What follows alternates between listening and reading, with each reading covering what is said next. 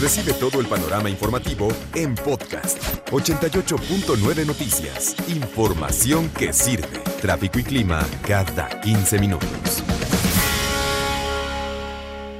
De contrabando, pues, este, porque no se puede entender de otra manera, además, el contrabando si no es con corrupción. Se ha dicho una y otra vez, porque con esto de la bandera del combate a la corrupción en este gobierno, de hecho, voltearon a ver a las aduanas, fue uno de los eh, lugares en los que se fijaron mucho. Y dijeron, las aduanas están plagadas de corrupción. Y entonces pusieron a mandos militares o marinos en las aduanas. Pero también se dieron cuenta que el poder del dinero va mucho más allá de la honestidad de un militar o de un marino, porque si no era directamente el encargado de la aduana, siempre hay alguien, siempre hay alguien. ¿Por qué ese contrabando? ¿Por dónde entra? Entra por las eh, aduanas, ahí se, ahí se mete, ahí se va colando. Entonces hay la complicidad de alguien. Contrabando igual a corrupción. Ahora, dicen desde el SAT, el Servicio de Administración Tributaria, esos productos principalmente están distribuidos por la informalidad.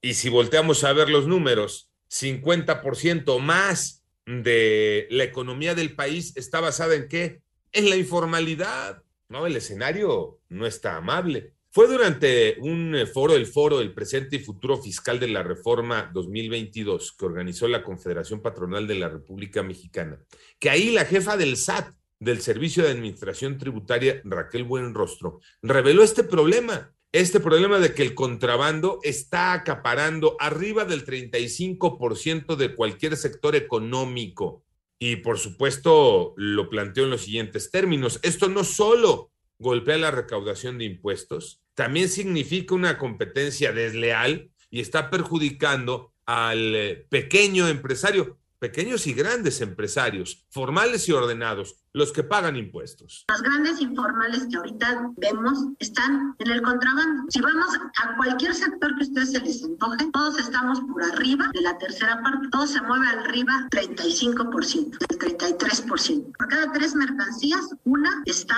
en competencia desleal. A ver, vamos a entenderle con peras y manzanas, porque así lo explicó la jefa del SAT. Uno de cada tres litros de gasolina de diésel. Si vamos a bebidas alcohólicas, el contrabando es del 38% de las Si vamos a textiles es del 40%. Si vamos a zapatos es del 35%. Ahora aquí yo también le pondría, no lo dice ya la jefa del SAT, Raquel Buenrostro, pero yo también le pondría pues contrabando robado, ¿no?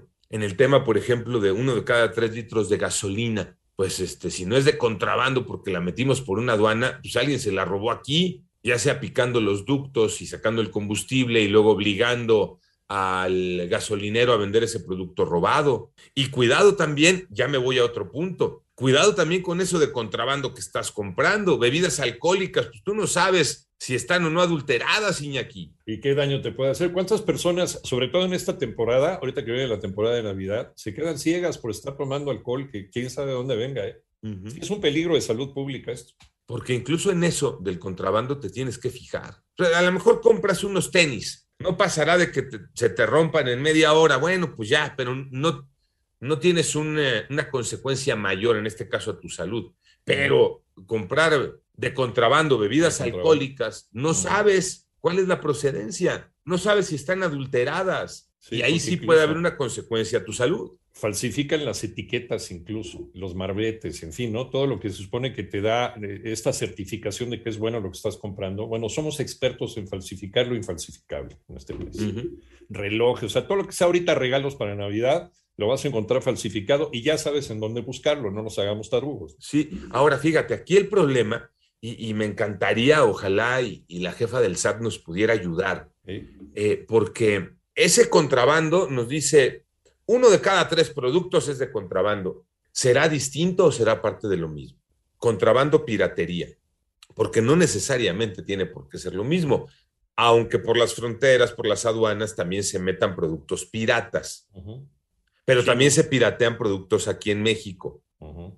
Entonces yo creo que tendríamos que sumarlos, productos de contrabando y productos pirata. Y si ya sumamos, y ya aquí estamos entonces invadidos de contrabando y de productos pirata. ¿Te acuerdas de las figuras de San Martín de Porres? Me acuerdo que era San Martín de Porres, era la Virgen de Guadalupe y era otro, San Judas Tadeo, hechas en China. Sí. Era, piratería china. Esto no era que viniera de China ya este, con todas las de la ley. Venía pirateado desde China, figuritas de santos este, aquí en México muy, muy célebres. ¿no? Entonces, o sea, ¿qué te puedes esperar? Pasa lo que sea. El Instituto Mexicano de la Propiedad Intelectual, ¿no? de, los datos, de los datos perdón, más recientes que tiene, es que el 85% de los consumidores hemos comprado productos piratas. Ese es ya otro dato, por supuesto, ¿no? Pero este, por eso creo que sería interesante eh, saber la diferencia cuando dice la jefa del SAT, uno de cada tres productos en el mercado es de contrabando, incluye piratería o es además piratería, porque sí serían eh, dos impactos distintos.